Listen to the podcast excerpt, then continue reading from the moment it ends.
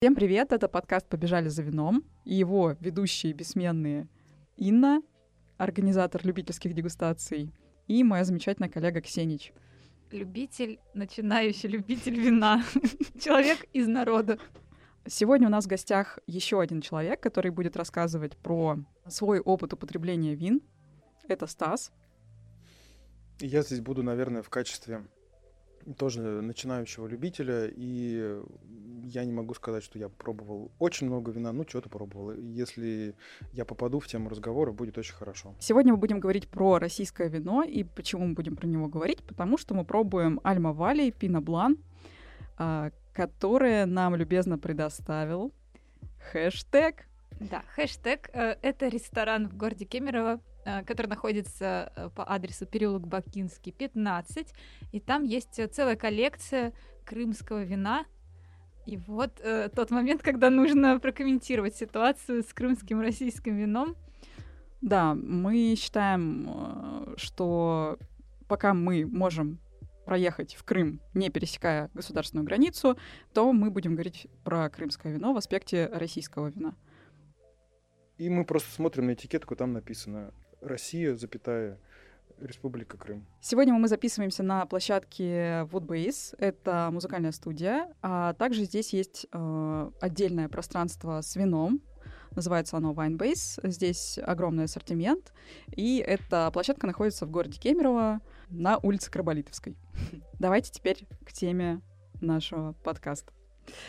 А сегодня мы поговорим про сначала регионы, которые есть в России, винные, да, то есть э, чем они знамениты, что в них такого особенного, а дальше поговорим отдельно про винодельни, там самые какие-то знаковые, либо там самые сейчас развивающиеся, возможно. Регион, который мы будем, про который мы будем говорить, это Кубань. Понятно, что Краснодарский край является важнейшим сельскохозяйственным регионом нашей страны. А, вообще, это самый мощный драйвер в области виноградарства, то есть порядка 40% всех виноградных вин происходит, производится здесь. Окей, давайте дальше поговорим про имение Сикоры. А имение Сикоры представлено в наших магазинах довольно широко, то есть там э, довольно много вин у нас есть, которые мы можем попробовать. Но, тем не менее, говорят, что некоторые экземпляры все равно до нас не доезжают. Их можно купить только непосредственно там, э, в городе Новороссийске, э, в либо хозяйстве Семигорске. Либо в московских винотеках ну, либо в московских винотеках. А, но, опять же, имение Сикора немножко критикуют за какую-то такую скучность, что ли, вин, излишнюю классику, излишнее исследование традициям. Не знаю, Ксенич и Стас, вы пробовали Сикоры, как угу. вам? Ну, с одной стороны, да, наверное, можно сказать, что они такие традиционные, что вот если ты пьешь каберне, сикорское, даже простое, а не семейный резерв, то ты получаешь все сортовые признаки, причем они очень яркие, такие мощные, насыщенные, вино и свежее, и выдержанное, с одной стороны. И с другой стороны, они экспериментируют, насколько я знаю. Вот недавно они выпустили довольно такое мощное вино под названием «Герц», где, как сказал один наш знакомый, а, это как борщ, где очень много всего. То есть там и алкоголя много, и танинов много, и кислотность высокая, и аромат валит с ног. Ну и, в общем, очень мощное во всех отношениях вино, очевидно, с большим потенциалом выдержки. Но это вот как раз эксперимент. Там очень мощные сорта винограда взяты. Я сейчас не назову, наверное, на память все. Ну там Марселан, Птивердо, Каберне Фран, по-моему. То есть они все очень такие яркого цвета и очень очень а, насыщенные по вкусу. Ну, надо еще сказать про герц. Э, то есть, почему это называют борщом? Там сильно большая плотность. То есть, ты вот как бы пьешь его, оно какое-то аж вязкое, да, то есть ты прям ощущаешь это как что-то очень... Ну, как про борщ говорят, ложка стоит. Да, ложка стоит, Это примерно так же, да. Очень густое вино, при том, что оно сухое. Ну, а ты вообще согласен с тем, что, типа, ну, скучные вина? Да нет, я бы не сказал. Они вкусные, а это уже не скучно. А, я могу сказать, что э, в отношении Сикор, да, правильно склоняются они? Угу. В отношении Сикор я точно жертва маркетинга, потому что я их попробовала после того, как Инна сказала, что это хорошая винодельня, и уже когда у тебя есть рекомендация в карманчике, ты наливаешь э, вино, когда кто-то тебе сказал, что оно хорошее, неизбежно у тебя сразу предубеждение в хорошем смысле, э, что это вкусно. И мне было вкусно. Ну вот ничего а какое вино сказать. было? Это был рислинг. Угу. А, ну и еще э, очень красивая бутылка. Это вот два из двух факторов, по, которых я, по которым я вообще выбираю вино. Э, кто-то посоветовал, и красиво. И тут два в одном. Было классно. Ну, они, кстати, рислинг наливают в классическую рислинговскую вот эту бутылку да, вот вытянутую. Вот вытянутую, То да, есть да. Немецкие рислинги, некоторые австралийские, они тоже в таких вытянутых бутылках. Ну, так они следуют традициям вообще во всем, включая упаковку. Максимально традиционная винодельня. Но, наверное, для совсем таких э, изнеженных эстетов, для людей, которые ищут чего-то супер необычного, ну, возможно, сикоры покажутся какими-то достаточно простыми и очень скучными. Но ну, это очень хороший вариант для тех, кто говорит, что российское вино, как это вообще можно пить, что это такое. Я думаю, что в слепой дегустации, скорее всего, никто не скажет, что это какое-то там ужасное российское вино. Все скажут, ой, какое вкусное, а где же оно сделано? Наверное, это какая-нибудь Австралия, э, какой-то вот э, такой южный регион, или, может быть, это Калифорния. А в итоге окажется, что нет, это наши молодцы производители.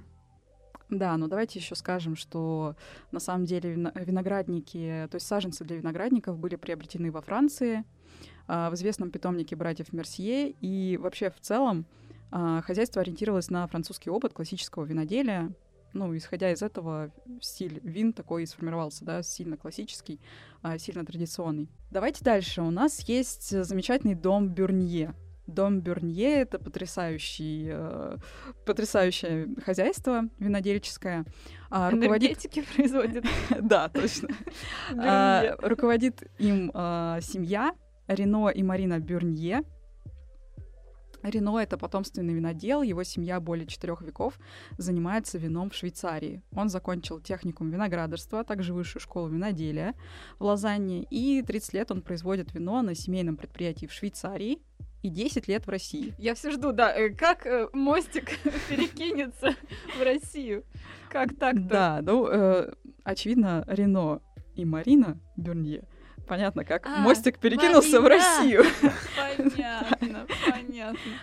Много вообще виноделов из Франции и других классических винодельческих стран приезжают в Россию для того, чтобы развивать местные хозяйства. А что их сюда манит?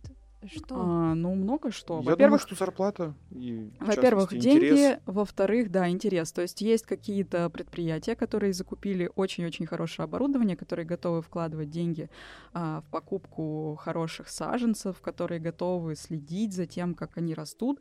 Ну и, конечно, с такими хозяйствами интересно сотрудничать, потому что, ну, как бы все условия созданы. Только искусство винодела. Ну и к тому же, если ты э, живешь во Франции, там много хороших виноделов, сложно пробиться.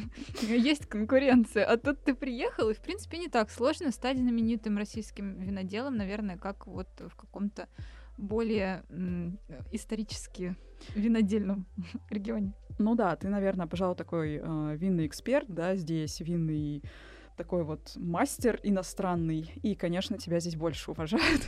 Нет, ну и в этом, наверное, есть какая-то хорошая миссия нести винную культуру в разные страны, где она не так давно сложилась, как во Франции, например. Угу. Так и что насчет Берньета? Мы пробовали, пробовали со Стасом вдвоем. Если два не... или три каких-то разных варианта. Я помню, что было точно Шардоне, и, по-моему, какой-то еще был сорт красный. Я сейчас уже не скажу. Ну, очень было интересное. Причем, причем белое вино было э, очень возрастное, но по дегустации это было вообще непонятно. Ощущение было, что вино не старое точно. А возраст у него был такой, что ли, 6 или 7, ну, что для белого вина для, довольно много. Да, но э, сейчас, конечно, будет немножко стрёмно сказать просто красное вино, да, не сказав, не упомянув, что это за стиль, что это за виноград был. Да нет, но... как бы нормально. Вот нет, опять душнота. Да, душнота пошла, да. Вот, но на самом деле у нас была дегустация, где были образцы только итальянские и французские, и тут внезапно в конце этой дегустации нам э, подают бюрнье.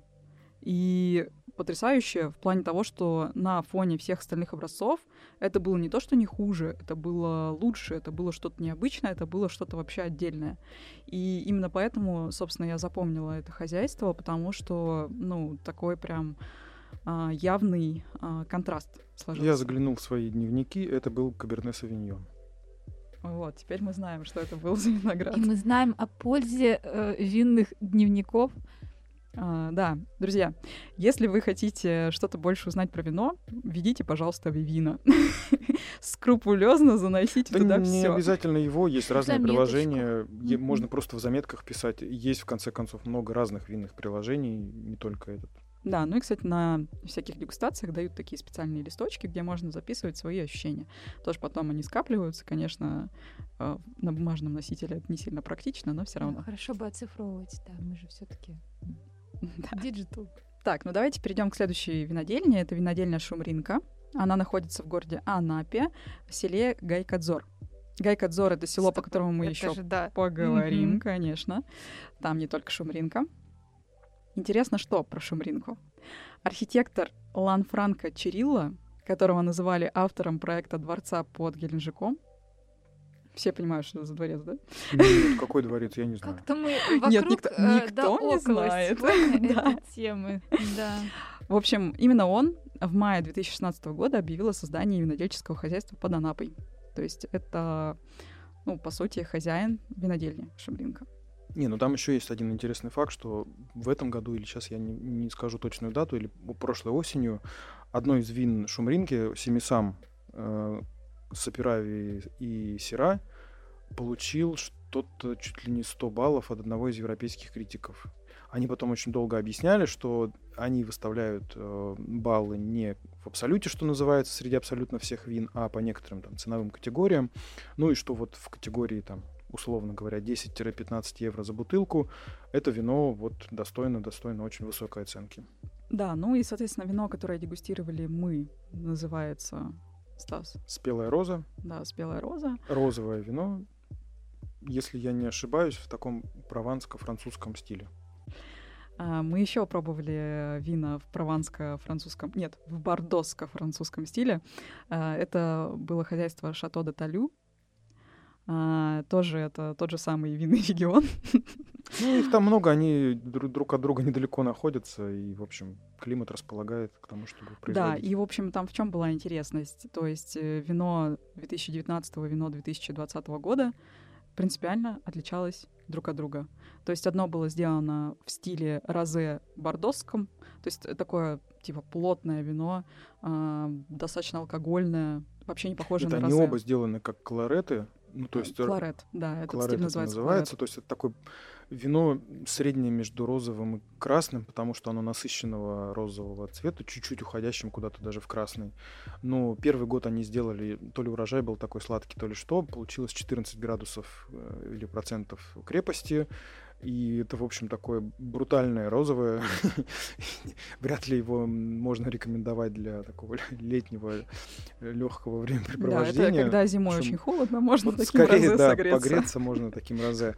А двадцатый год получился, наоборот, очень легким, 12% э, спирта, совершенно другие, там, не брутальные ароматы, какая-то малинка, ягодка, вот что-то такое. Да, но подожди, все равно это объяснялось не только тем, что в один год виноград был другого качества, это объяснялось тем, что один и тот же винодел, французский, а, ну, в общем, маркетологи сказали ему, как бы, извини, но такое брутальное розе не продается у нас на рынке, нужно делать что-то другое, более понятное пользователю, обычному, простому. То есть это клиентоориентированное виноделие. Правильно? Ну да, в целом Да. же хороший винодел, насколько я понимаю, он может довольно сильно варьировать э, итоговый продукт в зависимости от сырья, процедур каких-то там технологических. Он может быть крепче, слаще, суше и так далее. Слушай, а вот э, э, ты сказала, что много в этом регионе, да, винодельни, на винодельне буквально э, стоит. А а что насчет э, винного туризма э, в Краснодарском крае? Потому что все что-то едут там в Анапу на- на- лежать э, на галечном пляже, э, а и никто не совершает туры по винодельням. Почему так? Нет, ну по идее там с этим все хорошо, то есть там э, открыты к посещению практически все винодельни. Единственное, я знаю, что нужно, по-моему, а, в некоторые винодельни записываться, ну то есть там в какой-то определенный час пребывать, и, а не так, что ну там приехали, да, и вот, пожалуйста, организуйте нам экскурсию только для нас, только для нас двоих там или Троих. Есть варианты взять винного гида. Я даже одного такого знаю. Она активно предлагает свои услуги вот в разных социальных сетях. Могу даже, наверное, сказать, да, как ее зовут, Валерия Иванникова. Она живет, по-моему, в Краснодаре, ну и, в общем, она по всему Краснодарскому краю возит и какие-то там тематические, и на отдельные винодельные. Ну, и, как я понимаю, у нее много коллег подобного рода. Ну, то есть это целый такой рынок. А, много кому интересно, и не каждый хочет самостоятельно заморачиваться с маршрутами. То есть проще mm-hmm. прийти к человеку, и он тебя будет возить по разным местам. Давайте перейдем к усадьбе Дивноморская. Это довольно большая винодельня уже сейчас, э, выпускающая вина в основном премиум сегмента, очень качественные. А, в общем, усадьба Дивноморская ориентируется на поддержание возрождения старинных традиций. А, вот. Сбор, сортировка винограда, все-все-все производится только вручную, но, собственно, это влияет на конечную стоимость. А, то есть, понятно, премиум сегмент. Сегодня коллекция вин усадьбы Дивноморская уже более полутора десятков наименований. К сожалению, могу сказать, что я усадьбу Дивноморская не пробовала, насколько я помню. Ну, она только недавно доехала до нас, насколько я понимаю. Я только недавно увидел, что она в одном из наших магазинов продается. В европейской части чуть попроще с этим. Ну и плюс ко всему... Она... Я думала, ты скажешь, а, в европейской части города Кемерово. Интересно. Европейская за. Это где? Э, ну, кстати, вот, кстати, сами эти виноделы, это Дивноморского, у них э, вина обычно называются там Вест Хилл, то есть там Западный холм, Восточный холм. Да, они там очень ценят свой теруар. Первая линия, вторая линия, там какой-то лес, чаще. Ну, все названия такие вот микрогеографического характера. И некоторые из них, вот э, какой-то West Hill, по-моему, как раз я в магазинах у нас видел, цена что-то в районе полутора тысяч за бутылку. Да.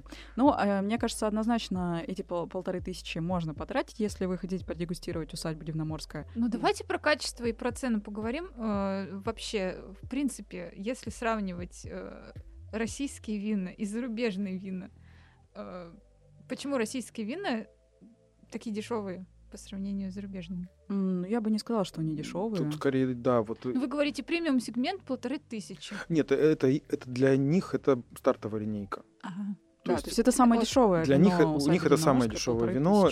Премиум, ну, который прям премиум, совсем премиум, он у них стоит там 8-9 тысяч за бутылку. Да. Ну ладно. То есть я бы вообще не сказала, что российские вина дешевые. Они на уровне стоят вин каких-нибудь, ну, как минимум, испанских у нас на полках. То есть не... Зависит от крупности производителя, от каких-то сложностей с технологиями. То есть есть очень массовые производители вроде Кубани Вино, у которых э, стартовая цена начинается там где-то от 300 рублей. Ну и, в общем-то, это нормальное такое, опять же, не стыдное вино, которое ту же самую Испанию вы за 300 купите, она может быть и похуже даже. А дальше есть какие-то чуть поменьше производители, вот там Гайкадзор, например, да, мы еще не дошли до него? Да, мы до него еще не дошли, ну мы вот, просто сказали про тоже, опять же, у него, Точку на карте, у него есть разные обзор. линейки, есть, грубо говоря, там за 600 рублей, есть за 1000, а есть и за 2, и в зависимости от праздничности события вы можете себе выбрать что-то поинтереснее, либо на каждый день что-то не очень дорогое, но хорошее. Ну вот про зарубежные вина никогда не слышала, чтобы э, их подозревали в том, что их развели из порошка. А про Кубань вино регулярно слышу, что вот, мол... Э, ну, кстати, вот про дешевую Испанию я тоже слышал такие сомнения, что ну, многие покупают недорогое испанское вино, и оно им настолько по вкусу не нравится. Подождите, давайте конкретизируем. Что такое недорогое испанское вино? Ну, 300 рублей. Мы без акций. Мы На считаем. нижней части да. супермаркетной полки, в самом возле пола, вот там оно может стоять. В названии... Да, но мы я порошковое вино уже, в принципе, обсудили в нашем первом выпуске. Вы можете послушать его и вспомнить, о чем мы там говорили. Если это первый выпуск нашего подкаста, который вы слушаете, вернитесь, пожалуйста, это второй.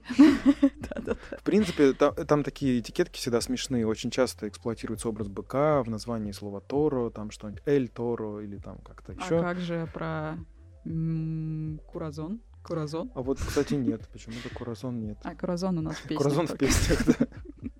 Да, а, ну давайте, наверное, мы немножко уже отошли от темы, вернемся и пойдем дальше. У нас есть еще винодельня Мысхако. В общем, они решили сделать эксперимент, как я понимаю, для российского виноделия это в целом не характерно. Они сделали целых два вина по технологии итальянской апассимента, когда берется э, виноград естественным образом заизюмленный, то есть такой подсохший, с повышенным содержанием сахара, и получается очень мощное вино. Ну вот в частности вот эти два э, варианта, один называется черное из черного, а другой называется черное из красного. Это вина не моносортовые, они ассамбляжные, то есть там в одном, сейчас опять же не скажу дословно, какие там, э, по три сорта в каждом вине, где-то там сира, где-то птивердо, где-то каберне, где-то мерло, ну, в общем, в разных сочетаниях. Они оба очень насыщенные, они оба 15% э, спирта имеет в составе. Подожди, по-моему, одно немножечко полегче. Они, нет, оба 15. Mm, Оба 15 сто процентов. Обожаю ваши умные разговоры. Нет, кажется. Нет, кажется, мы здесь недостаточно точно говорим. И, э, ну, они очень такие полнотелые, очень мощные тонины. То есть я, я думаю, что лет 10 они спокойно пролежат у вас на полке и будут только лучше становиться. Да, ну и то есть, а, если мы по технологии Пассимента возьмем какие-нибудь итальянские вина, они 100% будут подороже. Они будут дороже раза в три. Мгм. Ну, то есть тысячи полторы за итальянское минимум, наверное. Ну, может быть, если на скидках поймать, то там тысячу оно может стоить. Мысхака стоит 500 с небольшим рублей. Да. Вот эти два вина. И там И очень все забавно, удивляются, что как такое вино может стоить такие деньги не- небольшие. там на контр-этикетке изображен винодел с таким черным языком после дегустации этого вина. Давайте теперь пойдем дальше. У нас есть еще, мы не поговорили про винодельню Гайкадзор, то есть мы немножко сказали о том, что там есть разные разные линейки. А, Я, наверное, скажу свои личные предпочтения по поводу винодельни Гайкадзор. А, Ну и, в принципе, выражу, наверное, общее мнение. А, У Гайкадзора шикарное вианье. А, то есть можно попробовать, сколько оно, где-то рублей 800 стоит на полке в М, Скорее тысячу. Ну, окей, 800, от 800 до 1000. э, Ну, варьируется 800 цена. это если вы по- попадете на какую-нибудь распродажу, может. А, вот, его сложно купить, потому что его быстро разбирают. да, но почему-то именно Вианье удалось Гай Кадзору просто невероятно ну, то есть каким-то образом а, именно вот этот сорт, они с ним работают как-то супер идеально. То есть э, действительно очень хорошее, достойное вино. Ну и есть такая, не знаю, легенда, не легенда, что у многих э, винных критиков, сомелье, когда спрашивают, вот назовите какое такое самое э, нестыдное русское белое вино, очень многие называют именно Вианье от Гайкадзора. То есть оно и, и не очень дорогое, и оно очень классное, очень качественное, и оно стабильно качественное, что характерно. То есть каждый год это примерно одно и то же стабильно хорошее вино. А Гай Кадзор — это название местности, правильно? Да, это Не так Гай называют... Юлии Кадзор. Я так думаю, если честно. ну. Нет, это так называется село. Да, и, кстати, давайте тогда, раз уж мы похвалили Гай Кадзор и сказали, какое в нем хорошее вино есть, да, у этого поругаем? Давайте теперь поругаем, да. У него есть линейка красных вин, которые особо никто не ценит. Говорят, что они не сильно А вот я, между прочим, не согласен. Мне их э, вот этот вот э, с оранжевой этикеточкой Шираз, например, понравился. Мерло, насколько я знаю, там как раз самый неудачный вариант. Опять же, вот из этой красной, э, красной серии, в смысле, с оранжевой этикеткой. Это Что? Красная серия ну, с кра- оранжевой в смысле, красная, Красные вина. с в смысле, да. Этикетка оранжевая в магазинах, Могли бы как-то соответствовать, да? Красный, у вот сегодня тоже белое вино с красной этикеткой путают народ вообще просто. А вот Шираз, мне кажется, неплохой. Ну, по, по меньшей мере, ну, не было у меня какого-то там неприятия от него. У истоков создания, э, не создания, наверное, возрождения. Да, я Винодельни- угадаю, француз какой-нибудь? Конечно, конечно. Французские виноделы Ален Дюга и Наэль Рабо. А, Спасибо вам, Простые Алан русские и люди. За это вианье. Ну и дальше мы переходим к целому агропромышленному комплексу Фанагория. А, Площадь виноградников э, более 2800 гектар. То есть это самое масштабное хозяйство в России. Мне кажется, самое известное при этом. Да, и самое известное, наверное, одно из наиболее мощных предприятий Тамани. Объект винного туризма, полноценный объект винного туризма. То есть там очень красивая винодельня, на которую, а, ну, действительно, как бы какая-то честь съездить, потому что там вот полноценный, красивый ресторан. По рассказам, там у них это, это целая отдельная часть их бизнеса, то есть не только виноторговля, но и вот винный туризм, они это очень хорошо развивают, насколько я знаю. Ну, нормальное вино-то в Нагоре можно пить? Безусловно, Конечно, можно. безусловно. Причем э, их линейки, давай, Стас, сейчас прям все линейки вспомним, перечислим. Ой, все я боюсь, что не вспомню. Их Ну, сейчас уже стало очень много. Но основные. основные. Ну, я, во-первых, у меня с Фанагорией такие, можно сказать, особые отношения, потому что это, наверное, первое российское сухое вино, которое я осознанно попробовал, и оно мне понравилось. И это, в принципе, наверное, с этого началось. Э, Началась моя любовь вообще к сухим винам. Потому что до этого я вино не понимал. А потом как-то был я в гостях в Краснодаре, и мой друг меня угостил вином, если я не ошибаюсь, Сапирави из линейки «Номерной резерв». Это базовая линейка у них.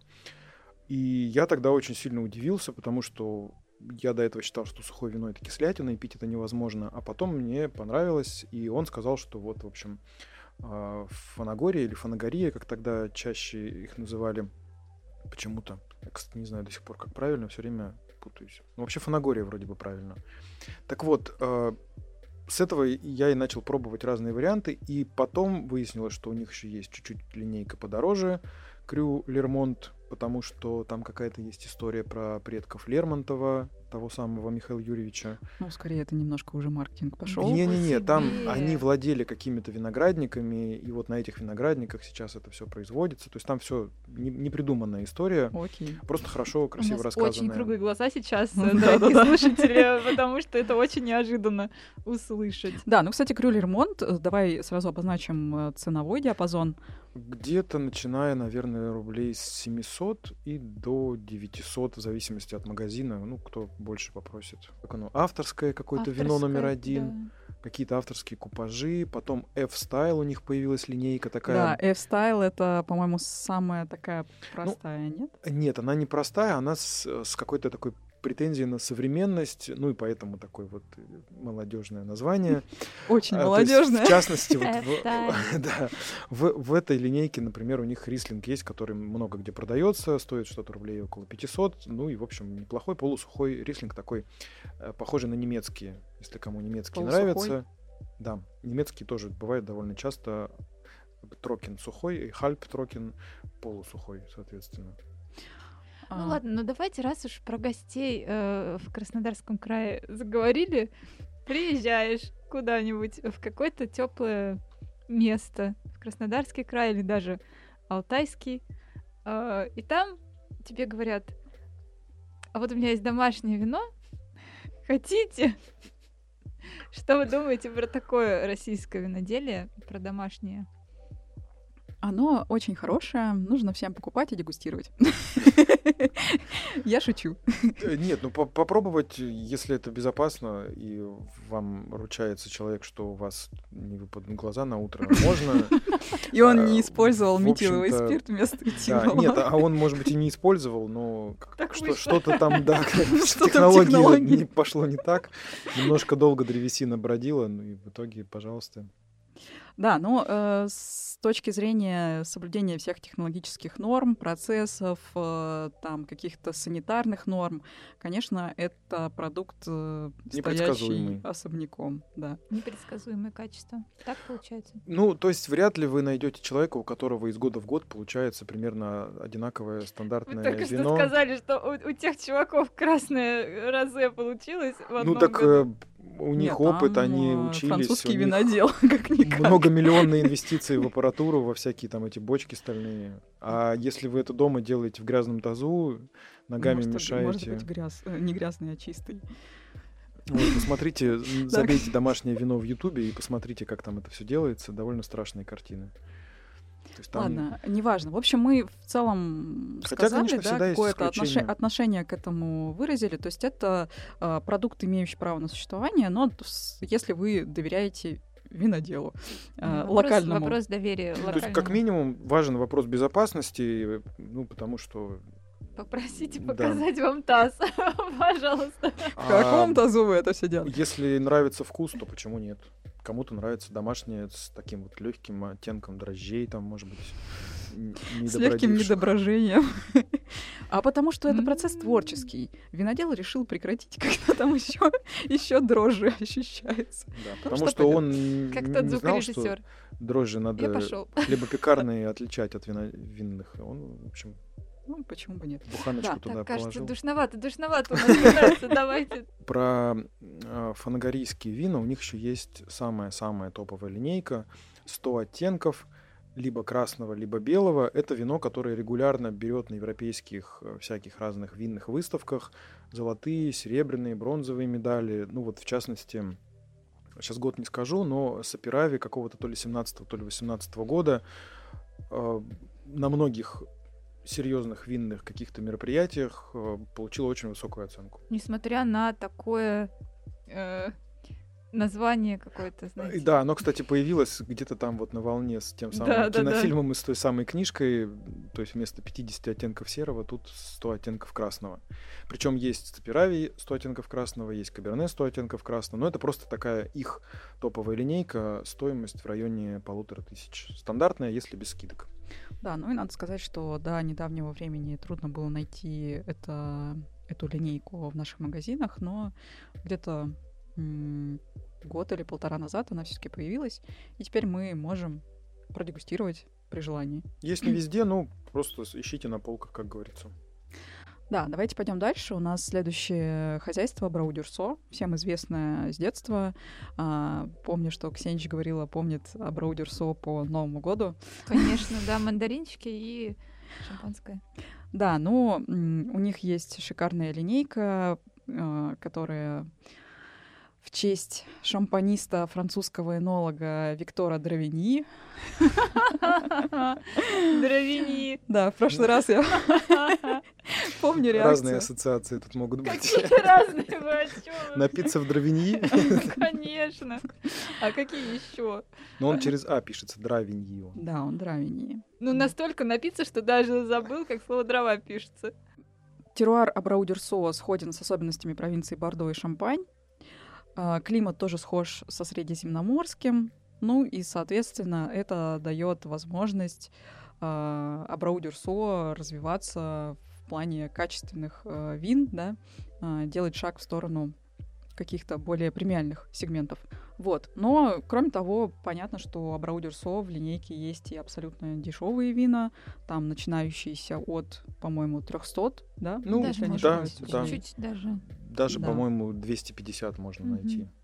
Да, но как бы качество очень сильно за- за- зависит от э, линейки, отличается от линейки к линейке, поэтому когда вы видите там, например, какое-то шампанское by Виктор Дравини, Ну, оно чуть дороже, оно... да, наверно, рублей э, то есть это, это 800-900, не потому, наверно, что стоит. какой-то там маркетинг или что-то еще, а это действительно другое качество, принципиально другое, поэтому оно стоит э, гораздо дороже. Ну, элементарно шампанское, вот то, которое в линейке Виктор Дравиньи, оно делается по классической шампанской технологии, то есть это выдержка на осадке, выдержка в бутылке с переворачиванием этой самой бутылки, Да, дегаржаж, это, это, это, это довольно долгий очень долго процесс. лежит И именно погребах. поэтому оно дорогое. Ну, то есть из-за вот этого процесса. А то шампанское, которое стоит 300 рублей, 350, Абрау Лайт, по-моему, как-то там называется, да, Нет, линейка? Абрау Лайт это вообще какая-то такая более... Ну, разные там есть варианты. Оно делается по ускоренной технологии в больших э, стальных бочках. э, в некоторых случаях, возможно, даже искусственная газация, то есть не, не естественным образом там вот это вот э, пузырики по- появляются, а, а а- а как, как в газированных напитках. Да. Просто мы говорили про игристые очень много. У Абрау Дюрсо на самом-то деле, как недавно выяснилось, есть очень, очень и очень приличная линейка тихих вин, Да есть- ладно. да. И у нас даже в нашем регионе их тоже можно некоторые купить. Ну, по крайней мере, два точно я видел. Одно красное, каберне, кажется, а второе белое, шардоне. Да, Можно и, по-моему, они Стоит все номерные, и э, цена их... э, Цена 1200 и дальше. Да, Вот то вот. есть это не дешевая линейка. Этот выпуск получился очень большим, поэтому мы приняли решение остановиться на Кубани. Следующие винные регионы России слушайте в следующем выпуске. Побежали за вином. Пока.